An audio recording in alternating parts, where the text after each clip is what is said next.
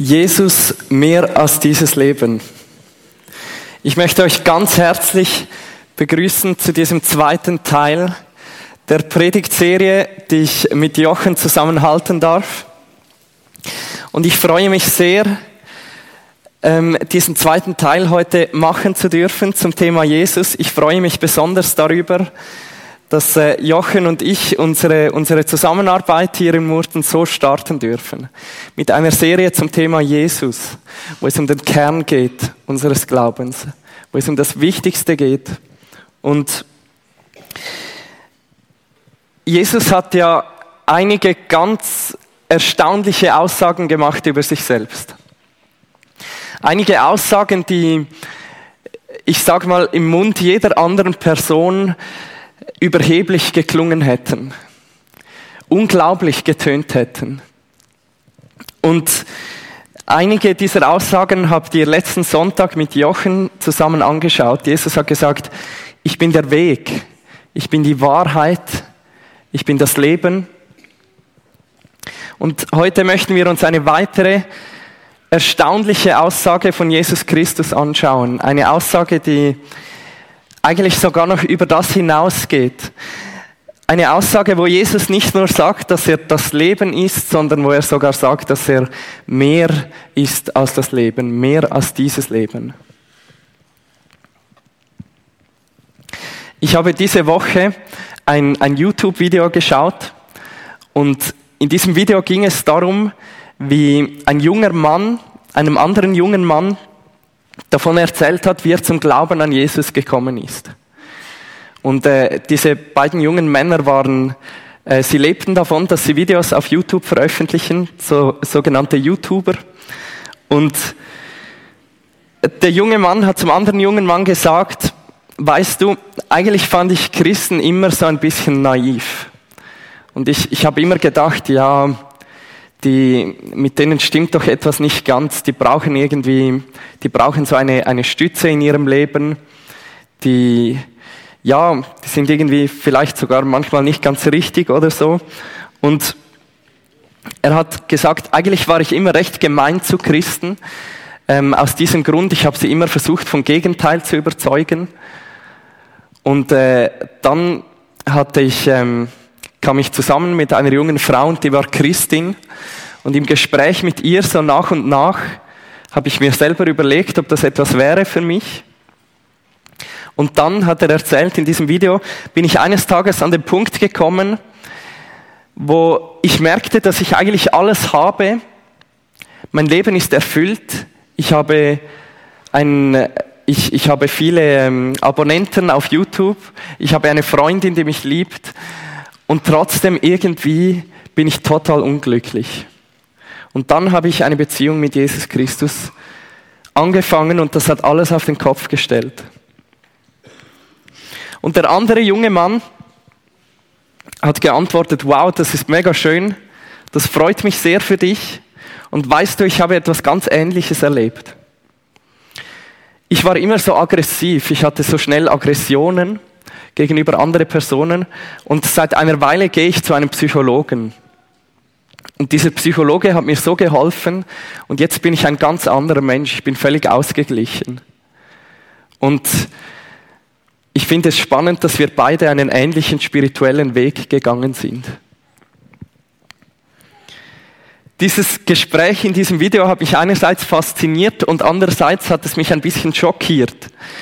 Es hat mich mega gefreut, weil ein junger Mann den Mut hatte, so öffentlich heute dafür einzustehen, dass er an Jesus Christus glaubt. Und auf der anderen Seite hatte ich das Gefühl, diese zwei jungen Männer haben sich gründlich missverstanden. Ist es wirklich das Gleiche, ob ich zu Jesus gehöre, ob ich an Jesus glaube oder ob ich einen guten Seelsorger habe? Nicht, dass irgendetwas daran falsch wäre. Aber mir ist, mir ist dann ein bisschen aufgefallen, heute, wenn wir über unseren Glauben reden, dann geht es sehr häufig vor allem um mein Leben, um dieses Leben.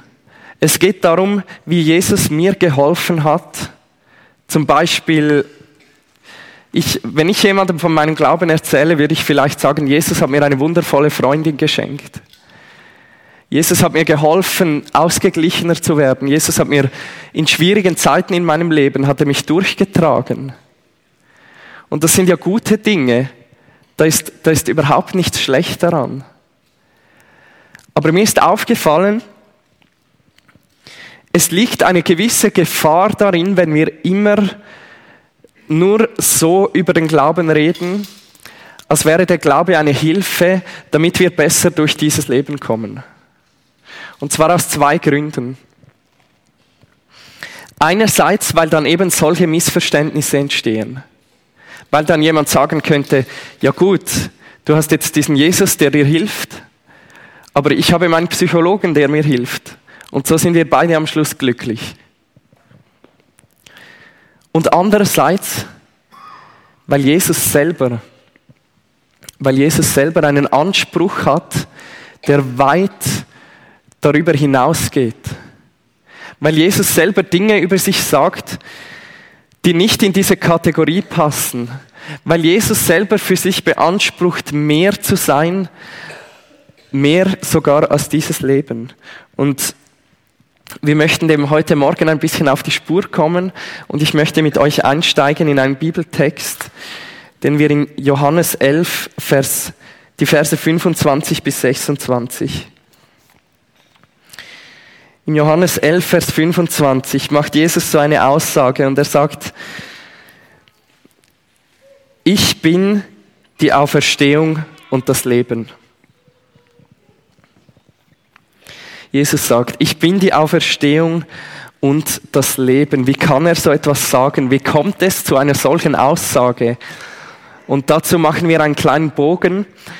Jesus war mit seinen Jüngern am Jordan unterwegs und während er so unterwegs ist mit seinen Jüngern, kommt plötzlich eine Nachricht zu ihm, wahrscheinlich ein Bote, der ihm sagt, Jesus, der, den du lieb hast, ist krank. Und Jesus weiß, um wen es geht. Es geht um seinen Freund Lazarus, der in einem Dorf namens Bethanien wohnt. Er wohnt dort mit seinen zwei Schwestern, mit Martha und Maria. Und dieser Lazarus ist krank und offenbar schwer krank, sonst würde man vielleicht nicht extra einen Boten zu Jesus schicken.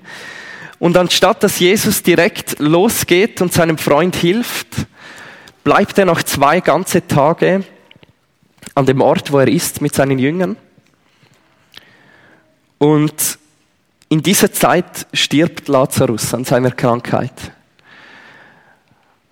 Und Jesus erfährt davon, wahrscheinlich auf übernatürliche Art und Weise, weil nicht noch einmal von einem Boten etwas berichtet ist. Jesus erfährt, dass dieser Lazarus jetzt gestorben ist und er sagt es seinen Jüngern. Und trotzdem reisen sie in dieses Bethanien und als Jesus mit seinen Jüngern in Bethanien ankommt, ist Lazarus schon vier Tage lang tot. Er liegt schon vier Tage im Grab. Und Martha, die Schwester von Lazarus, ist tief traurig und sie kommt zu Jesus, als sie hört, dass Jesus endlich angekommen ist in Bethanien, kommt sie zu Jesus und kommt in ihrer Trauer über den Tod ihres Bruders und sagt, Herr, wenn du hier gewesen wärst, mein Bruder wäre nicht gestorben. Und das zeigt den Glauben, den sie an Jesus Christus hat. Sie glaubt, wenn Jesus hier gewesen wäre, hätte er ihren Bruder von seiner Krankheit heilen können. Aber sie sagt auch zu ihm, und das zeigt uns, dass ihr Glaube nicht einfach verschwunden ist, sie sagt auch zu ihm, sogar jetzt noch weiß ich, Gott wird dir geben, um was immer du ihn bittest. Und dann sagt Jesus zu Martha etwas ganz Erstaunliches. Er sagt, dein Bruder wird auferstehen. Und dann sagt Martha als Antwort zu Jesus etwas, das für unsere Ohren vielleicht noch erstaunlicher ist. Sie sagt, ja, ich weiß. Ich weiß, dass er auferstehen wird, sagt Martha, in der Auferstehung am letzten Tag.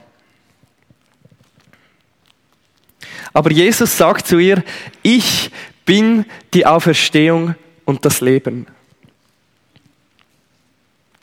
Was meint Jesus damit? Was ist das für eine Aussage? Was soll das bedeuten?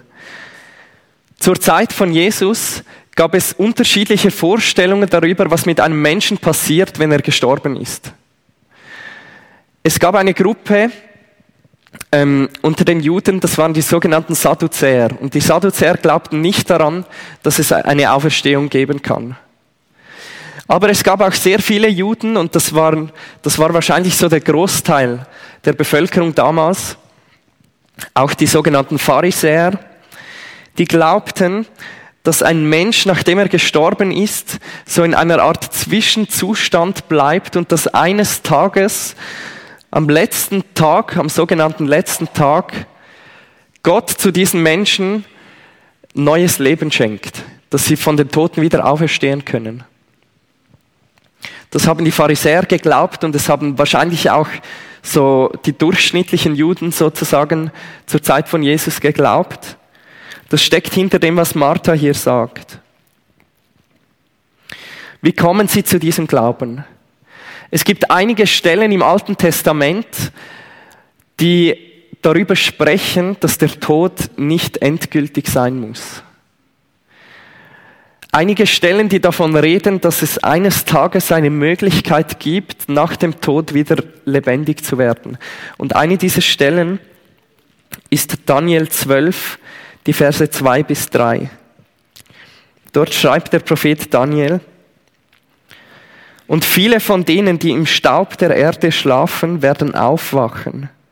Die einen zum ewigen Leben, die anderen zur ewigen Schmach und Schande. Und die Verständigen werden leuchten wie der Glanz der Himmelsausdehnung. Und die, welche die vielen zur Gerechtigkeit weisen, wie die Sterne immer und ewiglich. Deshalb hatten viele gläubige Juden zur Zeit Jesu die Hoffnung auf einen Tag, auf den letzten Tag, wo es eine Auferstehung aus den Toten geben wird. Eine Auferstehung, die aber durch Gott sozusagen direkt gewirkt ist. Und das steckt auch hinter Marthas Aussage. Sie sagt, ich weiß, mein Bruder wird auferstehen, irgendwann, irgendwann in ferner Zukunft. Und aber Jesus sagt zu ihr, ich bin die Auferstehung und das Leben. Martha glaubt zwar daran, dass es für ihren Bruder eines Tages wieder ein neues Leben geben wird, aber dieser Glaube hat nichts mit ihrer momentanen Situation zu tun. Sie ist ja am Trauen über ihren Bruder, der gestorben ist. Sie ist, sie ist sehr traurig, sie hat im Moment keine Hoffnung. Und ihre Hoffnung, die sie hat, die liegt in ferner Zukunft. Irgendwann wird Gott das tun. Aber Jesus kommt zu ihr und er nimmt diese Hoffnung und er richtet sie auf sich selbst. Und er sagt, ich bin deine Hoffnung. Ich bin die Auferstehung und das Leben. Und das ist etwas radikal Neues. Und dann wird Jesus noch deutlicher.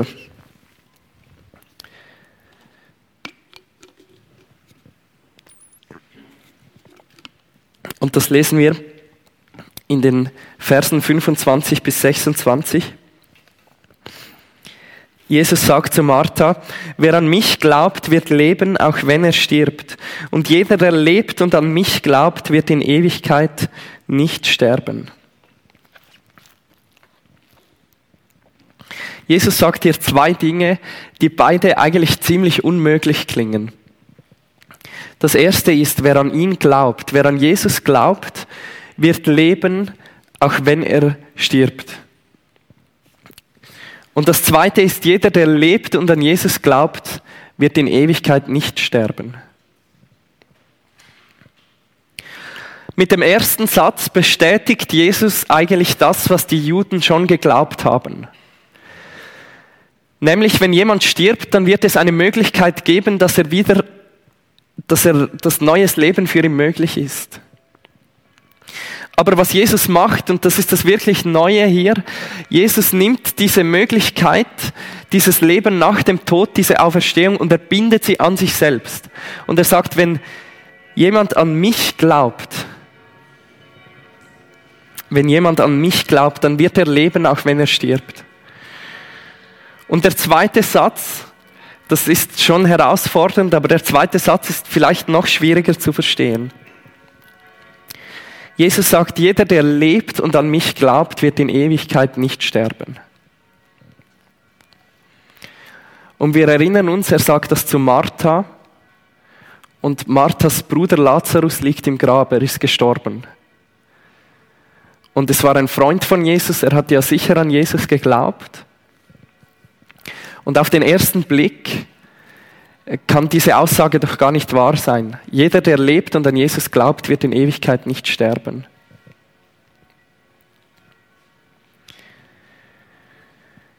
Ich glaube, das ist etwas, das wir nur, nur glauben können und eines Tages sehen werden. Der Theologe D.A. Carson schreibt zu diesem Text,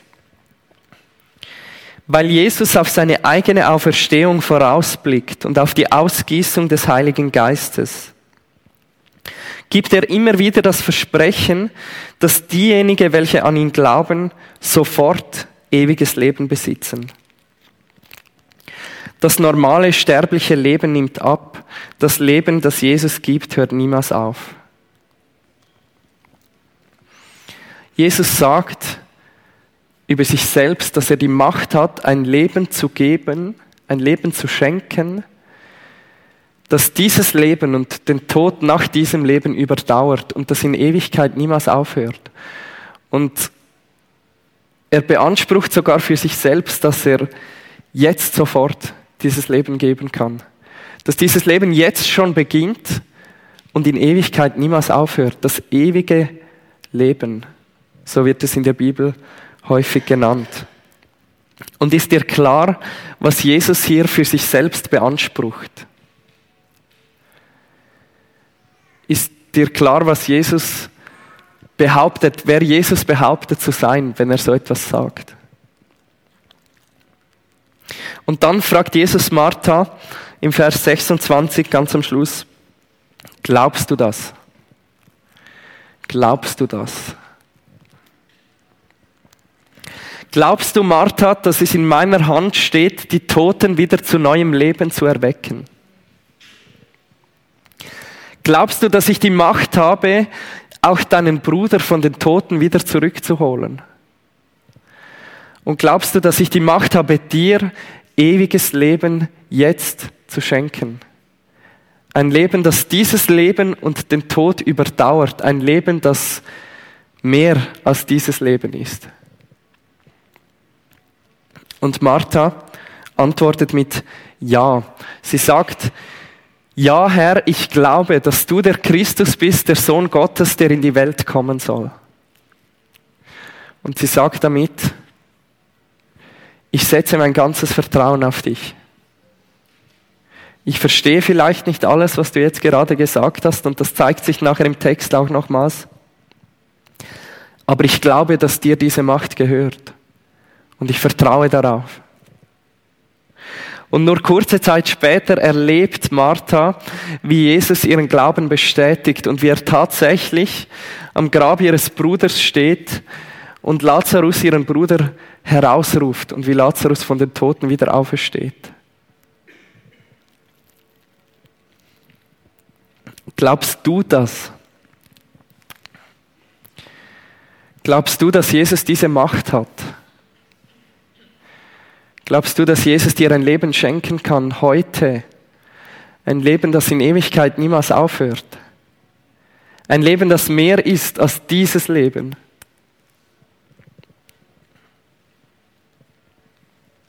Ganz am Anfang habe ich euch von den beiden YouTubern erzählt und davon, dass es manchmal ein bisschen gefährlich ist, wenn wir, wenn wir über unseren Glauben reden, im Sinn von, was er uns in diesem Leben alles hilft. Und dass es überhaupt nicht falsch ist. Es ist nichts Falsches daran, dass Jesus uns durch schwere Zeiten hilft. Natürlich nicht. Es ist nichts Falsches daran, dass wir ausgeglichener sind, weil wir alle unsere Sorgen Jesus abgeben können. Das ist ja, das ist ja überhaupt nicht falsch. Aber jetzt versteht ihr vielleicht ein bisschen, warum es manchmal zu einseitig werden kann. Weil Jesus einen Anspruch hat, der viel größer ist als das. Einen Anspruch, der dieses Leben weit übersteigt, weil Jesus mehr als dieses Leben ist. Und Martha ist mit einem Glauben zu Jesus gekommen, mit dem Glauben, dass eines Tages Gott schon die Macht hat, die Toten wieder aufzuerwecken. Aber Jesus hat ihren Glauben verändert und er hat gesagt, ich habe diese Macht und ich kann das Leben austeilen, wie ich will. Glaubst du das? Und vielleicht sagst du, ja, darüber können wir ja noch nicht so viel wissen. Und vielleicht ist es gar nicht so relevant, dass wir, ob wir das glauben oder nicht. Und es ist ja vor allem relevant, was uns jetzt gerade helfen kann. Wenn, wenn du so denkst, möchte ich dir einfach sagen, der Apostel Paulus sieht das ganz anders. Und er schreibt im 1. Korinther 15, wenn es wirklich keine Auferstehung von den Toten gibt, so ist auch Christus nicht auferstanden. Wenn aber Christus nicht auferstanden ist, so ist unsere Verkündigung vergeblich und vergeblich auch euer Glaube. Und noch ein bisschen weiter schreibt er, wenn wir nur in diesem Leben auf Christus hoffen, so sind wir die elendesten unter allen Menschen. Und deshalb glaube ich, es ist unglaublich relevant, dass du heute Morgen für dich selbst diese Frage beantworten kannst. Glaubst du das? Glaubst du, dass Jesus mehr ist als dieses Leben? Ja, er hilft uns in diesem Leben. Natürlich tut er das. Er liebt uns ja. Er schenkt uns seine Hilfe in schweren Zeiten. Aber glaubst du auch, dass er mehr ist als dieses Leben? Und dass er dir heute, wenn du dein ganzes Vertrauen auf ihn setzt, heute ein Leben schenken kann, das weit über dieses Leben hinausgeht und sogar in Ewigkeit niemals aufhören wird.